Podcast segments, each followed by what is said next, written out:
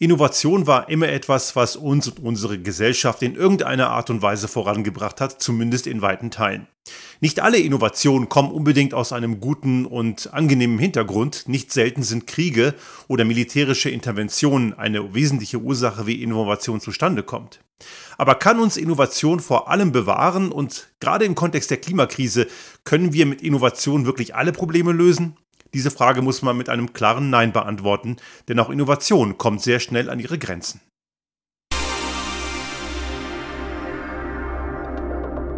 Der Restart Thinking Podcast. Ideen und Lösungen für die Transformation der Wirtschaft und Gesellschaft für das 21. Jahrhundert.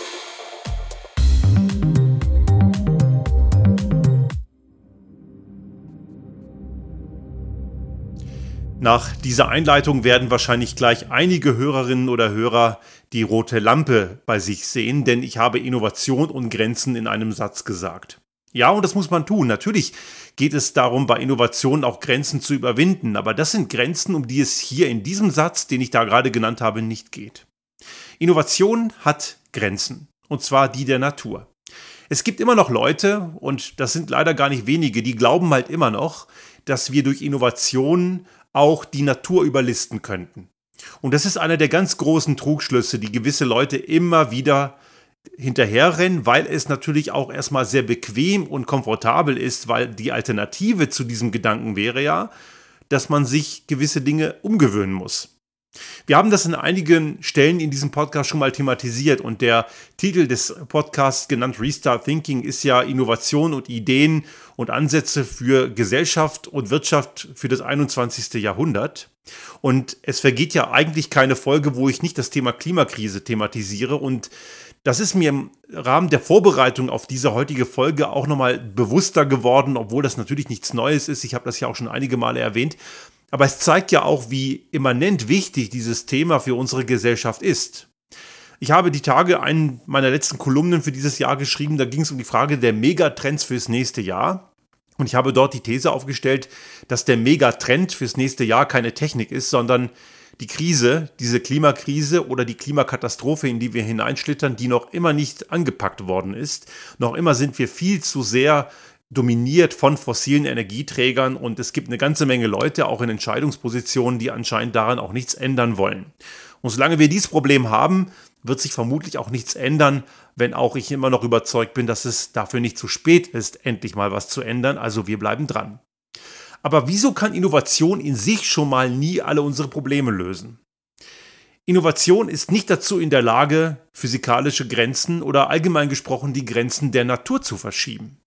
Wir werden grundsätzlich, um das an einem einfachen Beispiel klarzumachen, auf einem Körper wie die Erde einer ist mit einer gewissen Masse, werden wir immer Gravitation haben. Diese Gravitation wird bleiben. Wir können versuchen, diese Gravitation mit gewissen technischen Möglichkeiten zu überwinden, was wir ja auch tun. Wir können irgendwelche Hubvorrichtungen nehmen, wir können Kräne verwenden. Der Auftrieb beim Flügelprofil, beim Flugzeug kann dem entgegenwirken, aber wir brauchen immer eine Gegenkraft zur Gravitationskraft, die dieser Gravitation entgegenwirkt, damit wir etwas auf eine höhere potenzielle Energie bringen. Und die Möglichkeiten, wie wir das tun, die haben sich im Laufe der Jahrzehnte verändert und die können sich auch sicher weiter verändern aber wir werden nicht die Gravitation abschalten. Nun möchte ich jetzt nicht vorausgreifen, was vielleicht in 500 oder 1000 Jahren möglich ist. Vielleicht kommen wir irgendwann wirklich zu der großen Entdeckung von Antigravitation und können die irgendwie technisch nutzen. Nur seien wir ehrlich, selbst wenn das gehen sollte, was ich gar nicht ausschließen möchte, ist das bis auf weiteres erstmal nicht möglich. Wir kommen gleich nochmal zu der Frage der Grundlagenforschung, denn die spielt natürlich bei Innovation auch eine ganz große Rolle. Und Grundlagenforschung hat ein, eine gewisse Besonderheit, die einige Leute auch nicht so richtig begreifen, aber dazu gleich. Aber grundsätzlich müssen wir uns erstmal darüber im Klaren sein, dass Innovation diese Grenzen, die uns die Natur setzt, niemals wird überwinden können. Wir können uns nur innerhalb dieser Grenzen bewegen und können innerhalb dieser Grenzen Dinge anders tun oder uns aber auch gewissen Grenzen annähern. Aber wir können sie nicht verschieben. Auch dazu mal ein konkretes Beispiel. Wir leben ja hier im alpinen Raum und jetzt ist wieder draußen alles eingeschneit. Und was man im Straßenverkehr auch gerade hier im alpinen Raum bemerkt, sind gewisse Leute, die glauben, dass sie irgendeinen dreckigen Scheiß SUV haben mit dickem Allradantrieb und dass sie deswegen meinen, dass sie bei Schnee und Eisglätte nicht mehr vorsichtig fahren müssten. Sie meinen also, dass die Gesetze der Physik mit so einem Straßenpanzer mit Allradantrieb nicht mehr gelten würden. Stimmt aber nicht. Regelmäßig gibt es zum Teil schwere Unfälle, weil so ein Panzer auch mal irgendwann aus der Kurve geschmissen wird. Und bei Bergabfahrten schieben sogar vier Räder in den Graben und nicht zwei. Das ist Physik und an die kann ich auch ne, kann ich nichts ändern. Ich kann nur bei bestimmten Fahrsituationen mit einem Allradantrieb näher an eine physikalische Grenze ran. Aber irgendwann kommt der Punkt, wo die Zentripetalkraft und die Kraft, die nach außen reicht, die Zentrifugalkraft nicht mehr im Gleichgewicht sind und dann fliegt man eben einfach mal aus der Kurve raus. Ist so. Daran kann man nichts ändern. Ich kann eben nur vielleicht dichter an, diese, an diesen Grenzwert heran. Aber ich kann diesen Grenzwert nicht verschieben. Der ergibt sich einfach aufgrund von Geschwindigkeit, Kurvenradius und Masse. Und daran kann man durch die beste Innovation der Welt nichts ändern. Ein weiteres Beispiel, wo wir immer wieder gucken müssen, und das ist jetzt der Punkt, wo Grundlagenforschung spannend sein kann. Es gibt ja immer noch Leute, die halten die Kernenergie für eine geile Sache. Ist sie aber nicht. Kernenergie ist, und das ist schon mehrfach diskutiert worden, auch von allen möglichen Leuten, die sich damit auskennen, und wir haben das auch hier mehrere Male diskutiert, das ist eben verantwortungslos, weil es ist nicht beherrschbar, es, die Folgen sind über Jahrtausende für die nächsten Generationen, man spricht bis zu 40.000 Generationen, kippen wir irgendwelche hochradioaktiven Abfälle irgendwo hin, auch egal, ob wir das dann Endlager nennen oder nicht. Es bleibt immer ein Risiko und die Kosten und die Folgen sind einfach nicht absehbar. Schon im operativen Betrieb ist das ganze Ding gefährlich und auch hier, ich sage es nochmal, weil es wichtig ist, es gibt keine klimafreundliche Kernenergie, die ist halt nur etwas weniger dreckig als Kohle und Gas, aber immer noch viel, viel dreckiger als alle Erneuerbaren und dazu eben noch radioaktiv kontaminierend. Und das ist ja auch ein Umweltrisiko. Also diese Märchen der AKW-Fan-Community und der Atomi-Sekte, die kann man mal getrost in die Tonne schmeißen, sie stimmen einfach nicht. Aber es gibt eben immer noch Leute, obwohl das offensichtlich Quatsch ist, die glauben, das Ding ist absolut sicher und kontrollierbar. Wir sollten durch die vielen Unfälle, und es gab ja mehr als nur die zwei großen in Tschernobyl und Fukushima, gelernt haben, dass diese Technologie aktuell nicht beherrschbar ist. Und nun ist es natürlich völlig in Ordnung, wenn, dass wir Grundlagenforschung machen, denn vielleicht entdecken wir irgendwann mal den Stein der Weisen und merken irgendwann mal einen Ansatz, der diese Kernspaltungs diese Kernspaltung stabil bekommt, dass sie wirklich stabil ist, ohne einen Jahrtausende langen strahlenden Müll. Es gibt zwar dafür ein paar Ansätze, aber das sind keine neuen Ideen. Diese Thoriumreaktoren, wie sie jetzt, auch dieses Jahr sollte ja einer in China in einem Testbetrieb geben. Man rechnet mit 2030, 2035 mit einem Serienbetrieb. Das weiß aber noch keiner. Natürlich kann man und soll man daran forschen. Vielleicht entdecken wir irgendwann den Stein der Weisen. Aber aktueller Stand jetzt ist, wir haben keine Technologie, die diese Art der Energieerzeugung stabil und ohne signifikante Folgen für Folgegenerationen und auch für unseren jetzigen Lebensraum hinbekommt. Geht nicht. Also sichtbar und im Serienbetrieb einsetzbar ist es jetzt nicht. Und wenn wir es tun, handeln wir fahrlässig und dumm. Bei der Kernfusion ist es ähnlich und die ist allerdings noch weiter weg. Vielleicht haben Sie mal von dem ITER-Reaktor gehört. In Frankreich ein Forschungsreaktor, der gerade gebaut wird. In dem soll quasi das Innere eines Sterns simuliert werden. Und wir wissen ja, dass Sterne, unsere Sonne ist ja einer von vielen, durch Kernfusion, dort fusioniert Wasserstoff zu Helium und dadurch kann man enorme Mengen Energie freisetzen. Unser, unsere Sonne ist eben ein super Beispiel. Die solare Energie, die ist ja wirklich riesig. Aber die Sonne hat auch eine gewisse Masse. Und durch Masse und Druck kann die Sonne diese Kernfusion in, in Gang setzen. Das ist vor 5 Milliarden Jahren passiert und auch weiter am Laufen halten. Und noch weitere 5 Milliarden, etwa 5 Milliarden Jahre wird das weitergehen, bis der Wasserstoff der Sonne verbrannt ist. Das ist also eine richtig dicke Energiemenge. Und diese Energiemenge, die haben wir auf der Erde so natürlich nicht. Es gibt hier nicht diese Sonnenmasse. Dafür ist die Erde logischerweise zu klein. Und das kann man natürlich in so einem Reaktor wie dem ITER, das äh, kann man dort simulieren, indem man in einem kleineren Volumen durch hohe Energien diese Kernfusion versucht zu zünden. In Laborexperimenten ist das auch schon gelungen, aber heute stecken wir noch circa 80 mal so viel Energie in diesen Reaktorprozess, als wir am Ende rausbekommen. Das ist ein Forschungsprojekt und dieses Forschungsprojekt ist sinnvoll, denn vielleicht kriegen wir irgendwann mal die Erkenntnis raus, dass wir diese Technologie der Kernfusion, also das Gegenteil der Spaltung, dann nutzen können, um daraus auch Energie zu erzeugen. Aktuell können wir das nicht. Auch wenn die Kernspaltung natürlich schon viel weiter ist in unserem Wissensstand und der technologischen Anwendung als die Kernfusion, so sind beide Technologien aktuell in der Serie nicht anwendbar. Denn bei der einen wissen wir schon mit entsprechenden üblen und wirklich nicht kontrollierbaren Folgen und die andere ist einfach technisch momentan von der Energiebilanz noch gar nicht so weit, dass es funktioniert. Und jetzt kommen wir zu der Frage der Grundlagenforschung. Ich habe in meiner Zeit als Diplomant eine Forschung gemacht, bei der man nicht davon ausgehen kann, dass man in einer absehbaren Zeit einen anwendbaren Fall daraus entwickeln wird. Ich habe mich mit der spektroskopischen Untersuchung von Röntgen-Doppelsternsystemen beschäftigt. Das sind Sterne, die nah umeinander sind, also zwei Sterne, ein weißer Zwerg, der massereicher ist, und ein Hauptreihenstern, wie die Sonne einer ist, der ist zwar räumlich größer, aber leichter, und der weiße Zwerg, weil er schwerer ist, entzieht dem Hauptreihenstern Materie. Und das löst ein Wasserstoffbrennen aus auf der Oberfläche dieses weißen Zwergs raus. Und man hat, ich habe in meiner Diplomarbeit rausbekommen, dass es dort immer wieder Typ 1 Supernovae gibt, also kleine Wasserstoffzündungseffekte. Und die führen dazu, dass es stationäre Spektrallinien, zum Beispiel im Wasserstoff- und im Sauerstoffbereich, um dieses Doppelsternsystem herum gibt. Und das konnte, man, konnte ich spektroskopisch untersuchen, dadurch, dass normalerweise in einem Doppelsternsystem, das um den gemeinsamen Schwerpunkt, den Lagrange-1-Punkt herum rotiert, dass man normalerweise solchen Doppler-Shift sieht. Also ein Spektrogramm eines Doppelsternsystems zeigt immer so Wellenformen. Aber es gibt eben im Spektrum dieses Objekts, was ich untersucht habe, im Sternbild Andromeda, was auf den schönen Namen QR Andromedae hört, und das hat eigentlich noch einen numerischen Namen, aber den lasse ich jetzt hier weg. Dieses, dieses Objekt umgibt anscheinend ein, ein, ein ionisiertes Gas, das stationär ist und das der Rotation nicht folgt. Und das kommt wahrscheinlich aus solchen Effekten von solchen Typ 1 Supernovae. Das ist eine, eine Erkenntnis, die können wir momentan nicht industriell oder in irgendeiner Form nutzen. Das erweitert lediglich unseren Horizont und unser Wissen. Ob daraus mal irgendwann ein Nutzen entsteht, das wissen wir nicht. Und das macht eben Grundlagenforschung aus. Grundlagenforschung ist etwas, was unseren Wissenshorizont deutlich erweitert, was eventuell und vielleicht sogar der Großteil der Grundlagenforschung führt gar nicht am Ende zu einem, zu einem Anwendungsfall. Es erweitert nur unseren Horizont, aber wir wissen noch heute nicht genau, was irgendwann mal einen Anwendungsfall ausmachen könnte.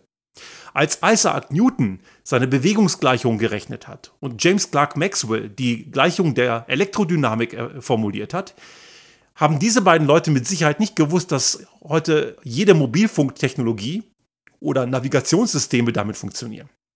Das ist einfach mal ein paar hundert Jahre her und das ist nicht absehbar gewesen. Aber Satellitennavigation oder Mobilfunktechnik wäre ohne die physikalischen Erkenntnisse von Sir Isaac Newton oder James Clerk Maxwell überhaupt gar nicht möglich. Und das sind Dinge, die sich erst später ergeben haben.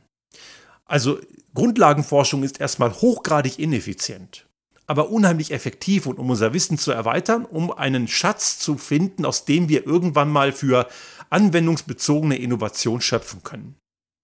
In meiner Doktorarbeit später, da war das schon etwas anders. Dort habe ich Tunnelmagnetowiderstände thermische, thermisch untersucht auf ihre Stabilität hin mit Hilfe einer Atomsondentomographie. Und das ist eine Erkenntnis, die man heute in Speicherbausteinen durchaus finden kann damals noch diese GMR-Systeme, Giant Magnetoresistors, die waren damals schon etabliert. Und die TMR-Systeme sind die nächste Generation, die Tunnel Magnetoresistance Sandwiches-Systeme, die habe ich untersucht auf Hinsicht ihrer thermischen Stabilität. Denn wenn ein Speicherchip irgendwo in, zum Einsatz kommt, kann der warm werden. Und bei welcher thermischen Energie bricht dieser Isolator, der zwischen zwei ferromagnetischen Schichten eingelagert ist? In meinem Fall war das eine Alum Aluminiumoxidschicht. Wann bricht die? Und das ist durchaus eine thermische Stabilität im Bereich von 300, 400 Grad gewesen. Also durchaus anwendbar. Und das sind dann Dinge, die könnten schon eher Anwendungsfälle finden in einer gewissen innovativen Anwendung. Also Grundlagenforschung ist etwas, das wir dringend brauchen und die Fans der Kernenergie können gern weiterhin auch Grundlagenforschung machen und ich befürworte das auch. Aber kommen wir nun zurück zur Frage, kann uns am Ende diese Innovation, und dafür brauchen wir eben Grundlagenforschung, von den heutigen Veränderungen bewahren? Und ich habe das Anfang schon gesagt, nein, das können sie ganz klar nicht. Wir müssen ein bisschen in die Geschichte schauen wir haben ja immer gemerkt, dass Innovation schnell und effizient wurde, wenn es eine Notsituation gab. Militärische Einflussfaktoren waren da sehr groß. Viele Innovationen aus dem Zweiten Weltkrieg, das Radar zum Beispiel, was in Großbritannien entwickelt wurde, was ja den Nazis zum Glück ganz ordentlich einen auf die Mütze gegeben hat, denn die britischen Truppen und die US-amerikanischen wussten am Ende immer, wo sich die ganzen Nazi-Bomber und die Nazi-U-Boote aufhielten. Die konnten das sehr gut lokalisieren, weil sie das Radar hatten. Und das Radar ist eine Erfindung des Zweiten Weltkriegs. Und auch die Taktfertigung, die heute ganz normal ist, ist ganz stark perfektioniert worden in der Fertigung von Kampfflugzeugen in Nazi-Deutschland durch die Wehrmacht. Also es gibt eine ganze Menge Innovationen, die wir heute gut brauchen können, die heute einen zivilen Charakter haben, aber die ursprünglich einen militärischen Hintergrund haben. Die Kernenergie übrigens war ja der Versuch, die nukleare Sprengkraft von Nuklearsprengköpfen friedlich zu nutzen. Man hat es ja dann auch versucht, aber eben versucht und einige glauben halt heute noch immer an diesen Irrweg. Aber nun, die Physik kann man eben nicht täuschen und dass das ein Irrweg ist, das habe ich ja schon mehrfach gesagt, sollte man mittlerweile kapiert haben. Aber diese Innovationen, die kommen eben dann zustande, wenn es eben schnell gehen muss. Wir wissen allerdings auch aus der Anthropologie, also wie sich Menschen in der Frühzeit entwickelt haben, dass gewisse Veränderungen im Naturkontext, und ich habe einen Beitrag vom Spektrum der Wissenschaft verlinkt in den Show Notes, das ist nur dort nur der Abstract, wer den komplett lesen will, muss den abonnieren oder kaufen, aber es ist durchaus lesenswert, dass man dort reinschaut, dass gewisse naturbedingte Veränderungen zum Teil sehr lange gedauert haben. Am Ende der letzten Eiszeit haben sich gewisse Strukturen und Verhaltensmuster von den damals lebenden Menschen oder Menschenvorfahren nur langsam geändert. So Latenzen von circa 100 Jahren waren da durchaus normal. Und jetzt kommen wir zu dem Problem, was wir heute haben. Wir haben diese 100 Jahre nicht. Und die hatten wir genau genommen noch nie, denn wir wissen ja über die Folgen der Klimakatastrophe etwa so 50, 60 Jahre gut Bescheid. 40 bis 50 Jahre auf jeden Fall.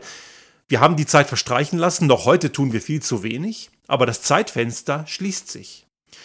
Die letzte Generation, die gerade einige Leute massiv anfeinden, und dazu habe ich ja auch schon eine Folge gemacht, völlig ohne Grund und mit völlig überzogenen Forderungen und Parallelen, die nennen sich letzte Generation, weil diese Generation wohl die letzte ist, die noch irgendetwas ändern könnte. Und dieser Vergleich, auch wenn ihn einige für abstrus halten, der ist ja nicht falsch. Denn das Zeitfenster wird sich vermutlich innerhalb der nächsten fünf bis zehn Jahre schließen. Und das bedeutet, dass wir in dieser Zeit gewisse Dinge ändern müssen und Innovation alleine wird es nicht schaffen. Wir haben zum Beispiel sowas wie Carbon Capture Technologien. Das ist durchaus eine Innovation, die macht Sinn, denn wir müssen ja auch vorhandenes CO2 aus der Atmosphäre rausbekommen. Und vielleicht haben Sie es mitbekommen, in den letzten zwei Jahren ist ja auf Island die größte Anlage in Betrieb gegangen, Investitionsvolumen etwa 15 Millionen US-Dollar. Und diese Anlage schafft 4000 Tonnen CO2 pro Jahr.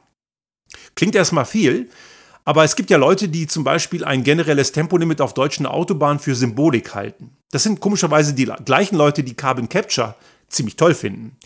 Und so ein generelles Tempolimit in Deutschland würde bei 100 Kilometer pro Stunde exklusive Verbesserungen durch Flussoptimierung knapp 6 Millionen Tonnen im Jahr bringen. Also 6 Millionen Tonnen im Jahr halten gewisse Leute für Symbolik und 4000 Tonnen im Jahr finden sie total cool, weil es ja eine geile Technologie ist. Woher kommt jetzt dieser komplett irrationale Zusammenhang? Nun, der kommt relativ einfach zustande, weil Tempolimit bedeutet, ich muss mein Verhalten ändern. Carbon Capture Technologien versprechen einem, ich kann weiter Stinkerei machen und irgendeine ominöse Technologie wird mir am Ende das Problem schon lösen, weil die zieht ja das ganze Treibhausgas wieder aus der Atmosphäre und verpresst es dann irgendwo in die Erdkruste. Das bedeutet, so die Suggestion, ich muss mein Verhalten nicht ändern. Und genau das wird nicht funktionieren. Wenn wir diese Klimakrise hinbekommen wollen, und das ist nicht vielleicht populär und einige werden mich dafür auch nach dieser Folge garantiert wieder blöd anzählen. Aber es ist ganz eindeutig, dass wir ohne eine Verhaltensänderung das Problem nicht lösen werden. Das Schöne ist, diese Verhaltensänderung führt nicht zu einer Verschlechterung, sie führt nur zu einer Verhaltensänderung. Und dass man etwas verändern muss, ist ja für manche Leute schon ein absoluter Horror. Da kommen die ja schon nicht mit klar, das überfordert sie. Und deswegen reiten sie auch zum Beispiel auf Kernenergie rum oder glauben halt noch immer, dass man irgendwie Individualmobilität mit dem Auto machen müsste, weil man den Quatsch schon seit Jahrzehnten macht und dann muss das halt so bleiben, weil man kennt es ja. Und die wollen sich gar nicht auf etwas anderes einlassen. Aber die Frage wird nicht sein, ob wir uns auf etwas anderes einlassen. Die Frage wird sein, wann haben wir es kapiert? Und die Frage wird auch hier dann sein, haben wir es rechtzeitig kapiert? Da habe ich in der Tat in manchen Punkten meine Zweifel. Aber man muss hier immer wieder schauen, dass wir zeigen, was alles möglich ist und was durchaus geht. Und es ist eben schon verdammt viel.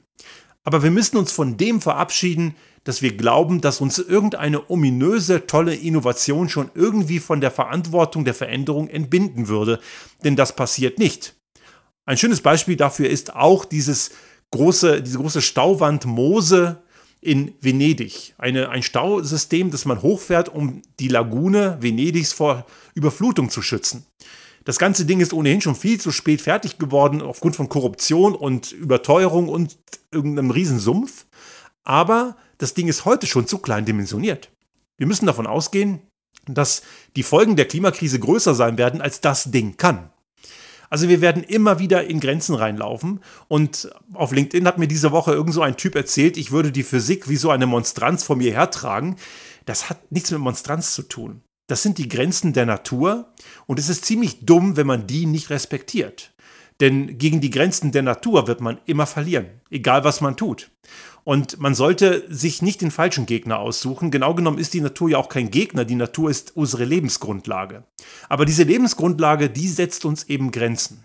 Und je eher und klarer wir diese Grenzen respektieren, desto gesünder ist es auch von uns selbst. Denn wir als Menschen sind ja nichts anderes als Teil dieser Natur.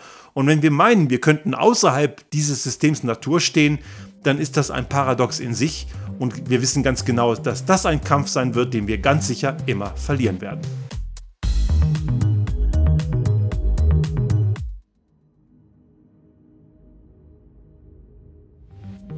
Sollte Ihnen unser Podcast gefallen haben und Sie auch künftig keine Folge verpassen wollen, dann abonnieren Sie uns einfach auf den gängigen Kanälen wie zum Beispiel iTunes, Spotify oder anderen Podcast-Hostern oder auch auf unserem YouTube-Kanal finden Sie immer mit dem einen Tag Verzögerung die aktuelle Folge unseres Restart Thinking Podcast und selbstverständlich freuen wir uns in Zeiten der Aufmerksamkeitsökonomie über das eine oder andere Like.